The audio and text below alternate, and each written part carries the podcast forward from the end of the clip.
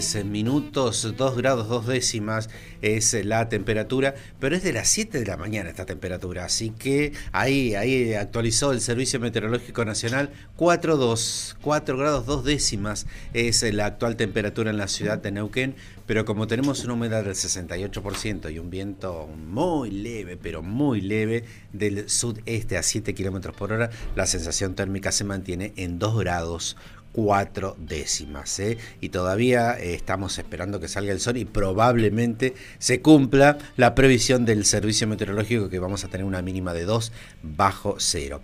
Pero a las 8 de la mañana, 11 minutos, llegó el momento de nuestra columna de política. A cargo de Alejo Paceto. Alejo Paceto, ¿qué tal? Buen día, ¿cómo te va? ¿Qué sé, Mario? Buenos días, ¿cómo andas? Muy bien, muy bien, acá andamos esperando que baje la temperatura, pero parece que mejor la dejamos ahí, como que no llamamos a la desgracia, ¿no? Está, bastante bien, te diría. ¿eh? Está bastante bien, exactamente. Este pre-invierno que nos hizo este fin de otoño, este eh, no, no, no, no nos cayó, nos tomó desprevenidos a muchos. Sí, sí, ¿Mm? la verdad que para lo que venían siendo estos días, hoy está bastante ideal bastante estable. Alejo Paceto es politólogo y eh, hoy vamos a, como mañana es una fecha especial para la provincia de Neuquén, vamos a hablar de justamente eso, la creación del Movimiento Popular Neuquén. Hoy estuvimos charlando con eh, uno de los hijos de quienes firmó aquella conformación el 4 de junio de 1961 en Zapala, la conformación del Movimiento Popular Neuquino, y le preguntamos cuáles son las claves de la vigencia, ¿no? Bueno, y él hacía todo un desarrollo que hacía mención este, a esta diferencia en la diversidad, el respeto de la diversidad. sí, sí, sí, el respeto a las diferencias. A mí lo que me parece interesante además que, que hayan podido hablar con, con el ex gobernador, eh, y es algo que yo eh, vengo notando ya hace tiempo, eh, si no me equivoco, eh, vos lo has mencionado mucho en, algunas editoriales y, creo que también Gabriel Rafar, es como se nota muy a las claras lo que fue durante gran parte de estos 61 años que tiene el partido de liderazgos carismáticos, que es algo que increíble, increíblemente ha perdido, ¿no? O sea, hay, si podemos hacer como alguna especie de, línea histórica de lo que fueron los liderazgos. Efectivamente, eso es algo que se perdió eh, y me parece también interesante analizar eh, hoy por hoy, a 61 años, cómo también se han modificado, digamos, eh, algunas características. Obviamente es un partido que sigue siendo hoy por hoy un caso de análisis, por lo menos dentro de lo que es la ciencia política y, y aquellos que se dedican sobre todo al estudio de los sistemas de partido. yo siempre cuento como, como anecdótico que me pasaba cuando era estudiante de la carrera, que decía que era de Neuquén, siempre como abrían, abrían los ojos por lo, por lo que implica el movimiento popular neuquino, eh, ya de por sí como, como caso, pero cuando empecé a ir a congresos de ciencia política, y de hecho he presentado algunos trabajos que tienen justamente que ver con la génesis del partido, eh, es, es como todo un caso que mucha gente, más allá de que esté de acuerdo o no, eh, a nivel ideológico y partidario, eh, cómo es un partido que ha sostenido durante todos estos años en, el Ejecutivo Provincial una supremacía, por lo menos hasta hoy, ¿no? Eh, y eso me parece que son algunos elementos a observar. una supremacía que aún no sabemos si, está en duda o puede llegar a estar en crisis, pero que también eh, no es ajeno o podría no llegar a ser ajeno el partido a modificaciones en la dinámica propia política eh, a nivel nacional. ¿no? Y esto lo pienso eh, porque siempre ha sido el partido el que se ha presentado a las elecciones y ha sido el partido el que, el que ganó venimos viendo que hay justamente una crisis, no solo en Argentina, sino a nivel mundial, eh, de las representaciones políticas, ¿no? de los partidos tradicionales eh, que no, ya no logran enamorar, ya no logran convocar a la gente, eh, ya por ahí las narrativas que generan no son suficientes, las demandas ya, ya no, no pueden satisfacerlas eso, bueno, es algo que habría que verlo según el caso para la provincia de Neuquén. Eh, pero sí, si miramos eh, las últimas performances electorales, podemos decir que el MPN podría llegar a estar empezando o no a transitar quizás alguna crisis o a tener un llamado de atención para decir, bueno, esto a futuro es algo que tendremos que pensar, digo, ver la manera de que exista yo no, no, sé si necesariamente un sistema de coaliciones como se vio a nivel nacional, pero si pensamos en lo que fue la elección, la última elección de la ciudad de Neuquén, bueno, el partido ha tenido que abrir con colectoras para poder ganar el Ejecutivo Municipal. Te decía, si miramos las últimas performances electorales, el rendimiento que ha tenido el partido no ha sido el mismo que el histórico, ¿no? Eh, digo, ha venido bajando y hay, digamos, la coyuntura nacional le termina afectando. Bueno, Habrá que ver, me parece, eh, si eh, se da de alguna manera que el partido genera alguna dinámica o genera alguna instancia en la cual sea necesario, quizás no, estos son, son hipótesis que tengo, digo, no estoy haciendo ningún tipo de afirmación, eh, pero si el, si el partido logrará seguir siendo de alguna manera una especie de burbuja con respecto a la coyuntura, a la, a la dinámica propia de los partidos tradicionales, que, claramente están en crisis y han estado en crisis, o si logra, logrará sostener, digo, esta, esta performance electoral eh, y esta supremacía, sobre todo, porque como decía, la performance electoral ha ido reduciéndose, pero sí la supremacía electoral con el propio sello del partido y obviamente también teniendo en cuenta lo que está pasando eh, actualmente, que es ver si alguno de esos liderazgos, que un liderazgo también carismático que, tiene el partido, si efectivamente tensiona por dentro o termina obligándolo desde afuera a, modificar esta dinámica ¿no? que tiene. Jorge, eh, Jorge Zapac nos dijo hace minutos que eh, cuando el MPN tuvo internas donde no hubo una visión eh, generosa de quien ganó en los municipios, eh, perdían los municipios. O sea, se juntaba toda la oposición, incluyendo la oposición interna, y se, se, perdían los municipios. E hizo mencionar lo que pasó en la ciudad de Neuquén, donde el mismo Horacio Peche Quiroga reconoció a Río Negro que eh, cuando él ganó la primera vez en la intendencia, lo hizo con un apoyo de Felipe Zapaque, enojado con Sovich. Sí. Este, y bueno, la historia nos dice qué es lo que hizo Peche Quiroga en la municipalidad de Neuquén, ¿no? Y, después este, hay un ministro este, de un gobernador del MPN en Neuquén este, que dijo, la oposición nunca nos va a defraudar. Sí, hay, hay un juego ahí, un poco de funcionalidad. También hay una realidad y es que en la provincia de Neuquén eh, no hay, no termina de haber un, verdadero como hambre ni vocación de poder de la, de la oposición, sea cual sea eh, el sello partidario que tenga, que, tiene la, oposición. Eso es una realidad, digo que es una de las ventajas con las que cuenta claramente, claramente el partido.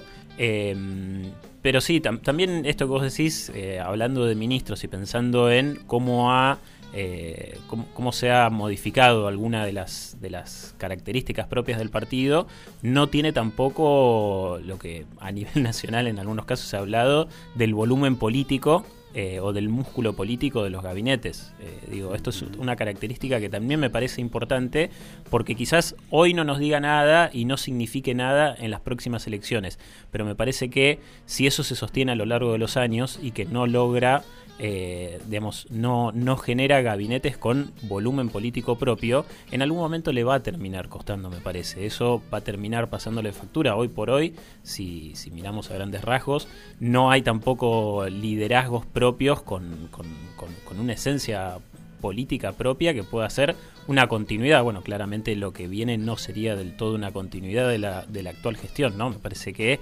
pasa por otro lado eh, quién va a ser eh, quien continúe con, esta línea de gobierno, pero son, algunas de las otras características, me parece que, eh, o, de puntos a tener en cuenta que tiene, que tiene el partido, que no lo tenía en su momento, que no lo tuvo en su, génesis, que no lo tuvo durante eh, gran parte de las décadas, ¿no? Con, ministros con otra personalidad política que hoy por hoy no existen, no existen y me parece que, son puntos a observar a observar.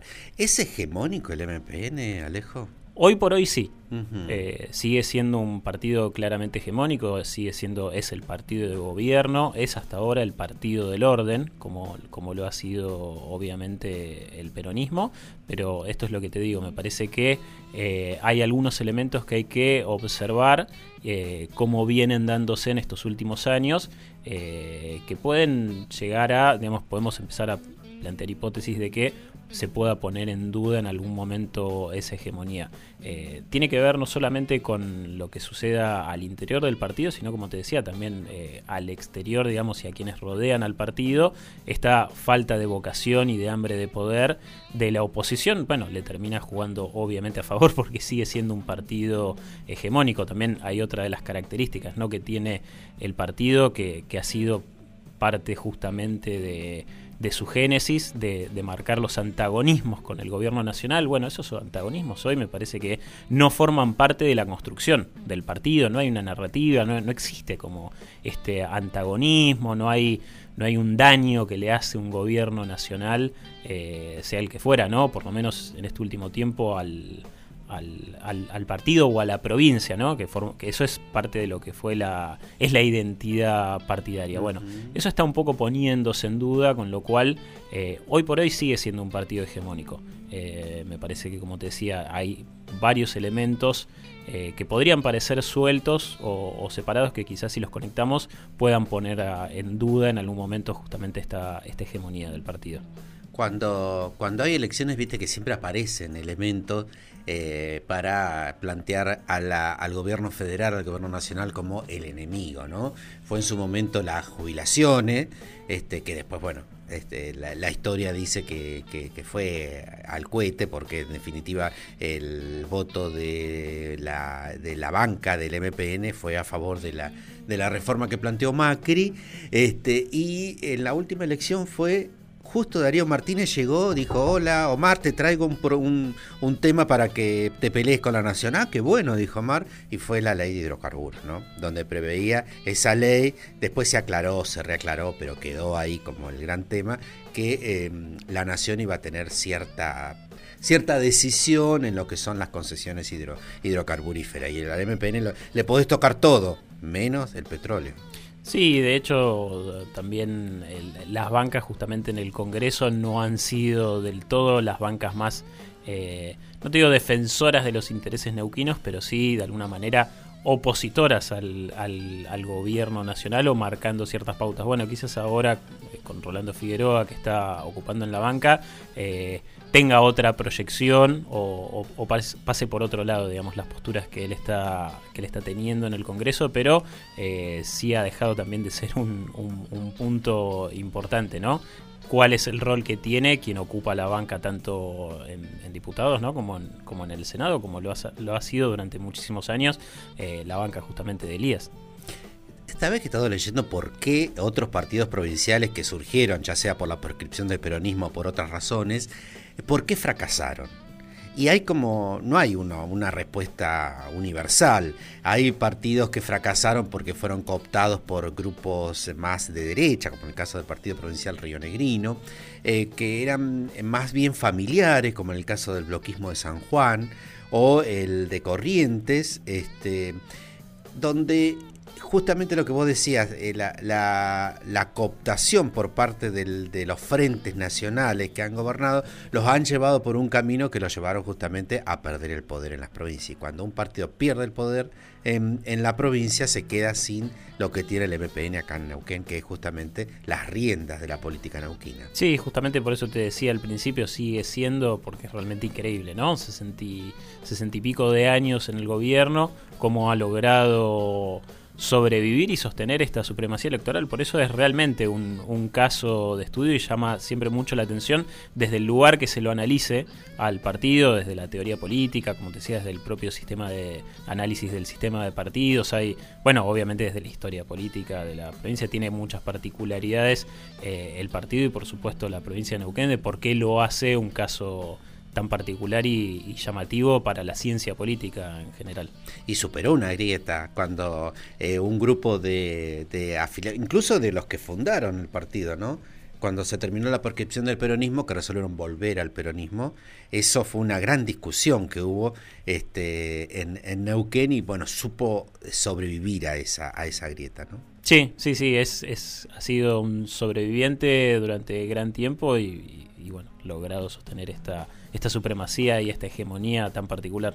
Pero hay luces amarillas que vos las marcabas. Hay algunas luces amarillas, me parece, que, hay, que, hay que tener en cuenta, hay que observar y, como siempre digo, todavía no, no podemos eh, dar ningún pronóstico porque es como un poco acelerado eh, y no tenemos quizás elementos tan fuertes para decirlo, pero sí, sí hay que mirar estas luces amarillas que aparecen. Alejo, muchas gracias. Gracias a vos, Mario.